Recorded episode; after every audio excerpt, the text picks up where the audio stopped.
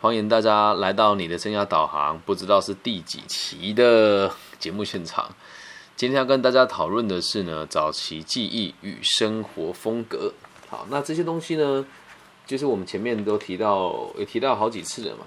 那我们也就随着这个我们的进度呢，慢慢的往下面移动。那早期记忆跟生活风格的这个内容呢，也贯彻了整个个体心理学的重点。其实阿德勒所提出这个个体心理学哦，就是我们讲的，很多人都想学，可是却很难学得精。对我今天就有这个跟一个心理师吧，他有做一些畅销的书籍。然后呢，妹妹怎么了？爸，好，那你拿包枕之后就出去喽，哈，懂吗？阿爸比在录节目，跟大家说大家晚安。大家晚安。好，出去吧，乖乖的，晚安喽。那记得帮我把门关起来，阿爸不要继续录了，才不会把阿妈吵起来，好吗？好，去吧。好，那我们锁起来了，宝贝晚安，拜拜。呀，不好意思啊，不好意思啊，这个停课期间呢，孩子就是会这样不停的出现。好，那今天就是跟一个我们台湾的一个畅销的心理师，他出了一本书，叫做《过度努力》哦。那我就问他。我我很努力，有什么不对吗？就是有看他留言了，但是好像有被删掉了。那我发现一件很有趣的状况是，他的回答都是很多我们看那个什么阿姆还是什么线上考古题的一些专有名词。对，可是我觉得能够透彻了解阿德勒思想的人真的不多。我不敢说我自己很了解他，但是现在这一本《自卑与超越》，基本上哪个地方在讲什么，我都很能够很清楚的提出来。今天他就有提出一个问题，他说这个虚构的目的。我觉得很有趣的，什么叫虚构的目的？那我刚我就去翻了一下，还记不记得我们前面几期有一期有提到说，人都想要活得像上帝，让人家敬仰，然后能够去影响别人。那他们会说这叫虚构的目的。但很有趣的事情是，我就问他，我说，那如果我们设定这个目的去追求的话，我相信自己做得到，那还叫虚构吗？对，然后我就提出问题说，那以阿德勒博士所说的这个人的三大限制。的第一项，人都活在地球的表面，那你的看法是什么？然后他就都没有回我讯息了。但我也只想跟大家分享，就是其实学派不同，还有你的生命的机遇不同，看到这本书所给出的解答，也都完全不一样，所以并没有所谓的对跟错。那今天接下来要讨论这早期记忆呢，要讲的就是童年的故事。那如果讲到童年呢，我不知道大家会想到什么，所以今天就带来一首孙燕姿的歌，主要就要讲她小时候。然后这首歌呢，也都会很明显的跟大家会有这个表现出小时候的记忆，长大变成什么样子的这个过程。我觉得这刚好应对了我们今天的内容。然后带来这首孙燕姿的《T O O》。在我小时候。吵闹任性的时候，我的外婆总会唱歌哄我。夏天的午后，姥姥的歌安慰我。那首歌好像这样唱的：天哦哦，飞落雨。T O O O O，我爱上让我奋不顾身的一个人，我以为这就是我所追求的世界，然而横冲直撞。被误解、被骗，是否成人的世界背后总有残缺？我走在每天必须面对的分岔路，我怀念过去单纯美好的小幸福。爱总是让人哭，让人觉得不满足。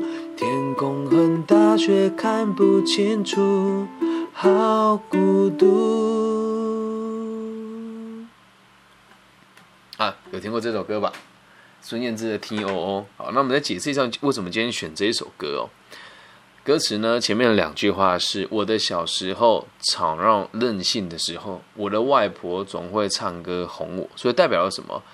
她在她小时候的世界里面是站在世界的核心的嘛，外婆都会顺着她的意思嘛，她也知道是吵闹任性嘛。然后他再往后说，那天的午后，姥姥的歌安慰我。那首歌好像这样唱的，姥姥就是奶奶的意思哦。那意思是一样的，就是奶奶都在唱这首歌给我听。这首歌叫什么呢？天哦哦，微热吼，天哦哦哦哦，好，什么意思呢？天黑了，好像快要下雨了。天黑了，我们自然而然对于黑暗会产生恐惧。好，那这是第一段了。那这个主歌的下面一段叫做。离开小时候，有了自己的生活，新鲜的歌，新鲜的念头，也就是他已经离开了那个被人家捧在手掌心的那个阶段了嘛。那下面叫任性和冲动无法控制的时候，我忘记还有这样的歌啊，就是说，随着我在社会上和别人相处的时候，也很常遇到我无法任性的时候，又或者是我想要冲动却不能表现出来的时候，还有那一首歌是这么唱的哦：T O O V L O。T O O O O，代表什么意思哦？小时候呢，我的奶奶就是这么照顾我的，什么事情都以我为重要的中心，而现在却已经不是这个样子了。有了新鲜的生活，但和过去的这个和人家疼爱的这个人生比起来，还是有点落差的嘛。好，那我们再往下看哦，他的这个早期记忆对他的爱情产生哪些状况，还有这个不同的地方？他说。我爱上了让我奋不顾身的一个人，我以为这就是我所追求的世界。好，那在在爱人的角度来说，在我们上上一节读书会里面这个为爱彷徨的游戏就有提到，和一个人在谈恋爱的时候不能讲我，应该要讲我们嘛。所以这个孩子呢，很以自我为中心。他说：“我爱上让我奋不顾身的一个人，这都是他自己认为的。”他说：“我以为这就是我追求的世界，就是他什么东西都以他为出发点。”然后后面呢，他说。然而横冲直撞，被误解、被骗，那这个跟误解跟骗，其实我觉得有时候我会讲说我被谁骗了，其实说真的，每一次骗呢都是双方合意的嘛。也就是说，他是以比较用自己的角度来来衡量这个世界，只要这个世界的这个方向不是他所要的，他就会感觉到委屈。后面叫是否成人的世界背后总有残缺。那这个认知就是比较负面的，你怎么会觉得成人世界背后有残缺？就是这个就是人性本来就是这样。换个说法，就是这个世界本来就充满陷阱。我长大了，奶奶也老去了，甚至是死去，我得靠我自己去面对啊！怎么会觉得它有残缺呢？然后接下来，我走在每天必须面对的分岔路，这个词哦，看起来看似非常单纯，就是我每天都在走岔路，但实际上是每天我们都在做自己的选择。而后面这一句话就彻彻底底的道出这个早期记忆对他所造成的影响。他说：“我怀念过去单纯美好的小幸福。”所以他在怀念的是过去，而不是未来啊。所以可以推跳出这个人的个性呢，比较悲观，比较内向，然后呢，比较少和别人合作，总是以自己的角度出发。后一句哦，就是爱总是让人哭，让人觉得不满足。大家还记不记得阿德勒博士在前面几章里面所提的哭？跟借口就是最最好的拿来操弄人家的工具嘛。那让人觉得不满足的意思是什么？我从来都没有得到满足过。然后最后这个就有趣喽。天空很大，却看不清楚，好孤独。也是心境上的问题啊。如果你心情很好，天空很大，刚失恋了，期待下一段关系出现，就是天空很大，有很多可能性，我还有下一段更好的未来啊。很有趣吧？就从他的童年记忆回推到他这时候，然后呢，如果再往下看呢，你就会发现哦，下面那个结尾的副歌我们刚刚没有唱嘛。他说：“天黑的时候，我又想起那首歌，突然期待下起安静的雨。”哦，他开始对他的这个过去的记忆做了不一样的诠释了嘛，对吧？他成长啦，一样一样的是一样是那一首歌，可是下起雨了。好，原来外婆的照外婆的道理，我早就。早就从歌曲唱给我听，下起雨也要勇敢前进。转向了，之前的想法是我很难过听 O O 被老和。现在的想法是，就算听 O 了，我还是要走出去啊。就算听 O O O O 的时候，我还是会等到天明啊。下起雨也要勇敢前进嘛。然后在在下面呢，我们给了认知不同的想法之后，就会做出不同的行为。下一句是我相信一切都会平息。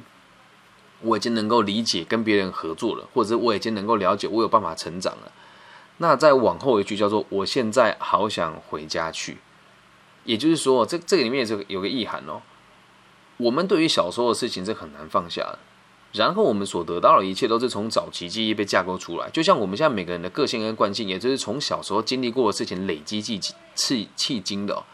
那他说想回家去，这个是他这个想法，并不是要回家寻求爸妈的协助，而是能够已经成长了之后回去跟姥姥说：“我听懂了你的道理。”最后又回到一样的那一句话：“T O O V L H T O O O O。”对吧？一样是同一句话，同一个歌词，经历了同样的事情，在过去没有人教、没有经历过的时候，你会用悲观的角度来看待你的人生；而在往后，如果透过某一些人的辅导或者是协助，你就有可能改变你的认知。这是今天在开始以前跟大家做的这个前导。那我们开始今看今天书中的内容哦，早期记忆与生活风格。这是这个阿德勒博士的《自卑与超越》里面的第四章第二节，开始了。每一个人的记忆啊，永远呢都不会跟你的生活风格背道而驰。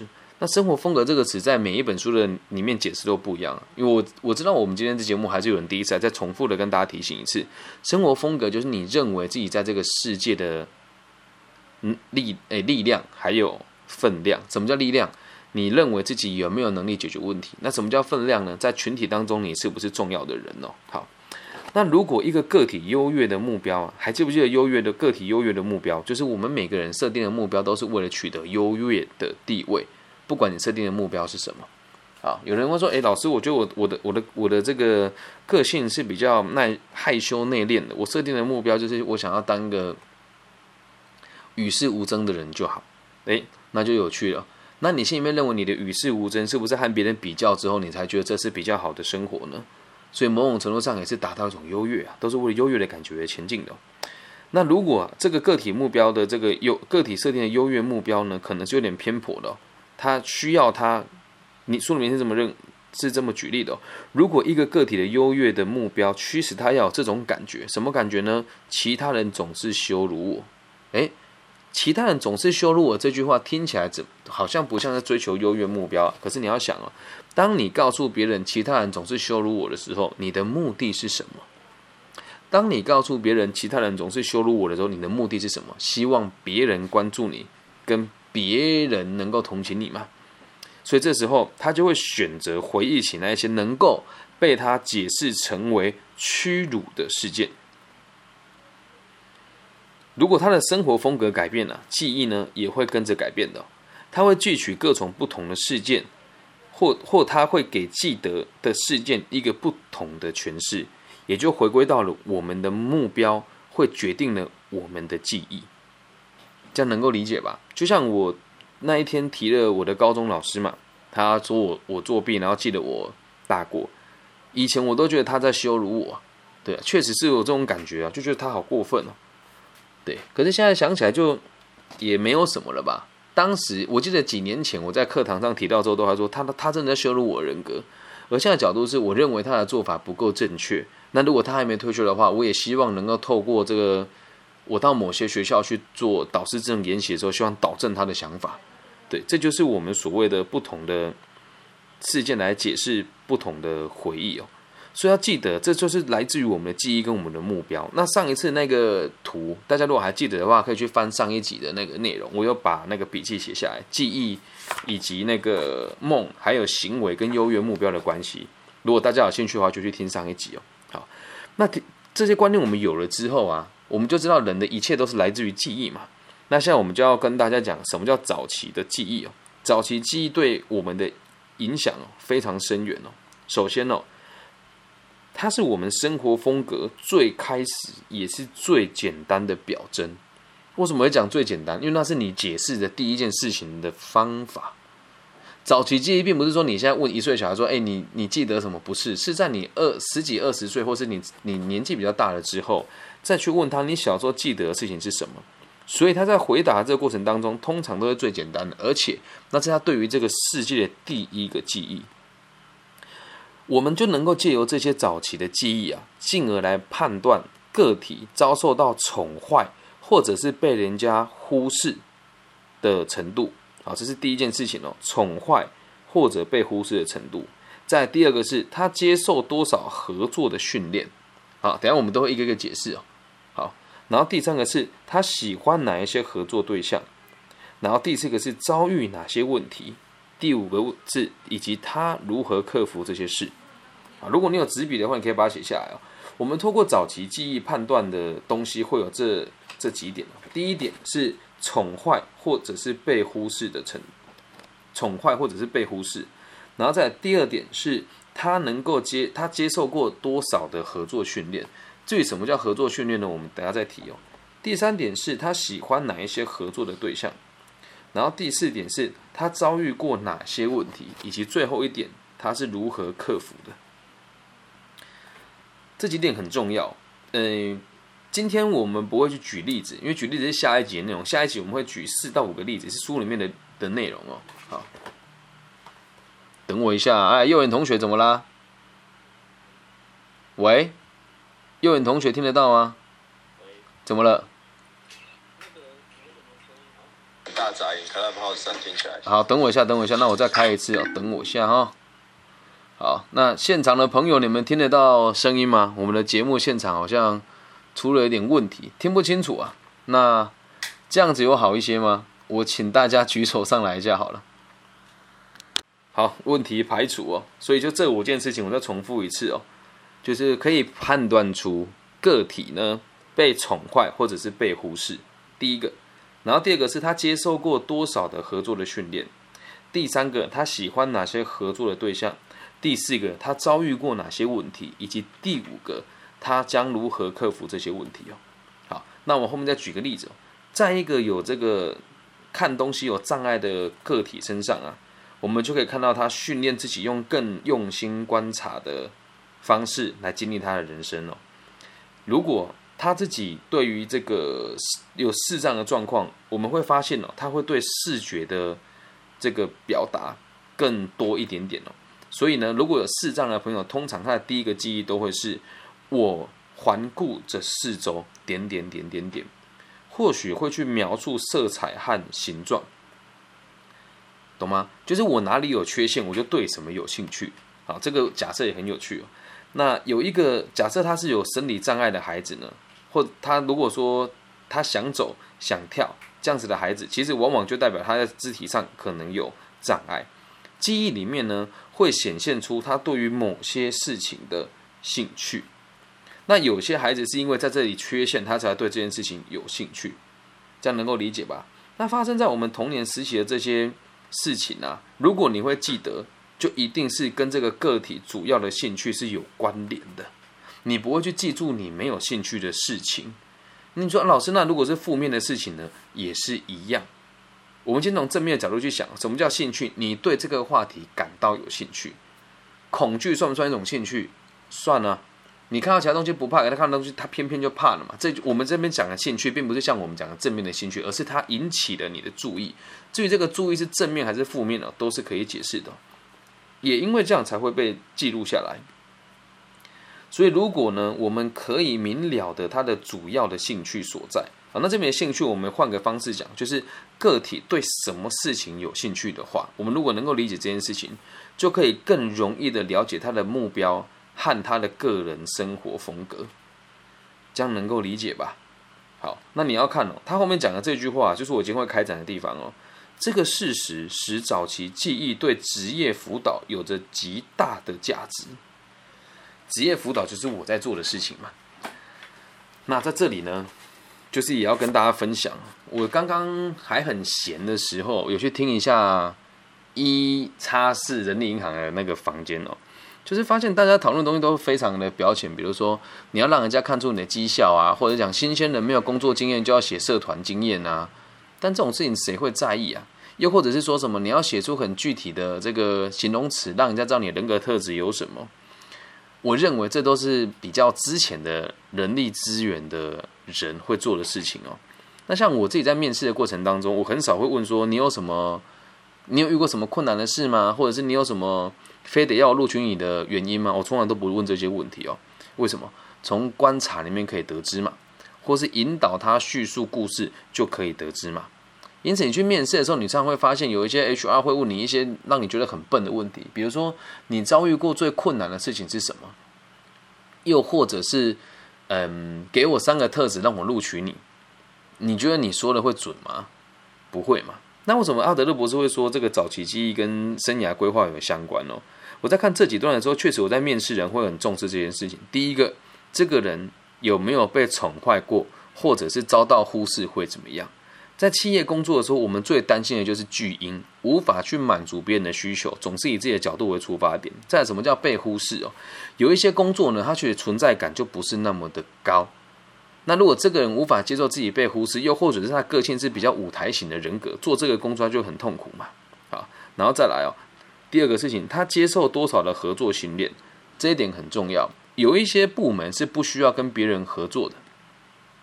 有一些部门是不需要跟别人合作的。你说，哎，有吗？举个例子哦，像公司里面 IT，我们传产的 IT 就是帮大家处理网络的问题，我们就只能接受他们所说的一切，很少会去沟通。但如果你今天做的是基层的管理师，你就必须得很常做跨部门的沟通。那如果今天是行政类型的工作，你要做的事情就是和大家一起合作。如果你今天做的是业务类型的工作，通常就是个人扛个人的责任，所以我们也会去理解他对于这个合作的需求度高不高。还有他能不能接受在繁繁杂的手续当中，在组织里面与大家相处？像我就是一个典型的无法在组织当中跟大家用繁琐方式相处的人，因此我离开了大公司。那在下个是喜欢和哪些合作？喜欢和哪些对象合作？这一点也相当重要。我也不怕大家知道这是事实。我喜欢跟女性合作。那你说了，说你是变态吗？没有，是真的。我从小到大跟女孩子相处都比较简单，所以当时我的主管在安排我工作的时候，确实我的部门也都是女性居多。那这个我就想一想，也蛮有趣。我念会计系，反正就都是女生；小球跳芭蕾舞，也就都是女生，所以就导致我现在还是喜欢跟女孩子合作，而很少跟男生共事。所以在这边，你也可以去理解到，如果你的生你在做生涯规划的辅导的时候，能够理解这件事情的话，也可以引导他去做更好的规划。还有他遭遇过哪些问题？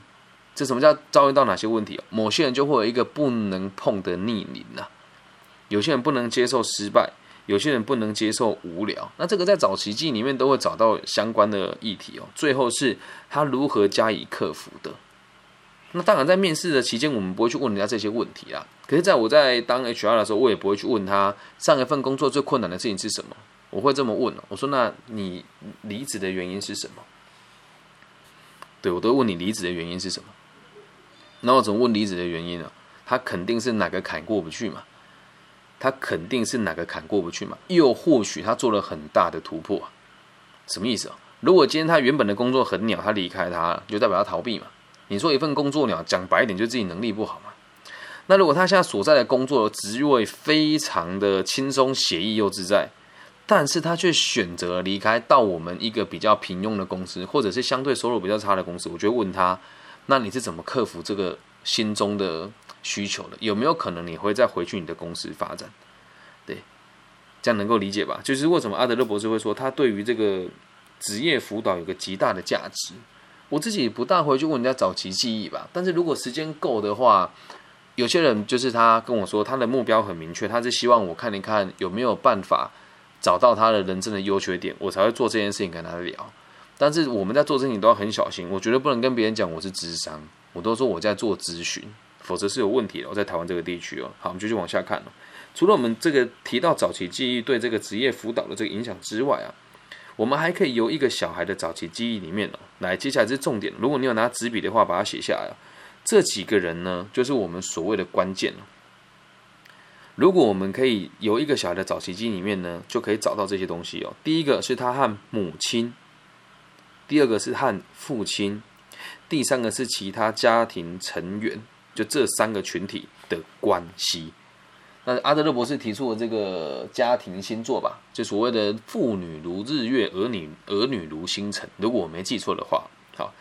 那为什么我们讲父亲、母亲跟家庭其他成员对我们来讲是很重要的呢？因为这个是我们融入社会的第一个步骤，这是我们融入社会的第一个步骤，而家庭就是一个最小的社会。因此，我们要从早期经里面找出他和别人相处的第一个印象是什么，来推敲出他现在遇到问题有哪一些。一定有人会问呢，老师，那如果像我是孤儿，没有爸爸妈妈，那怎么办呢？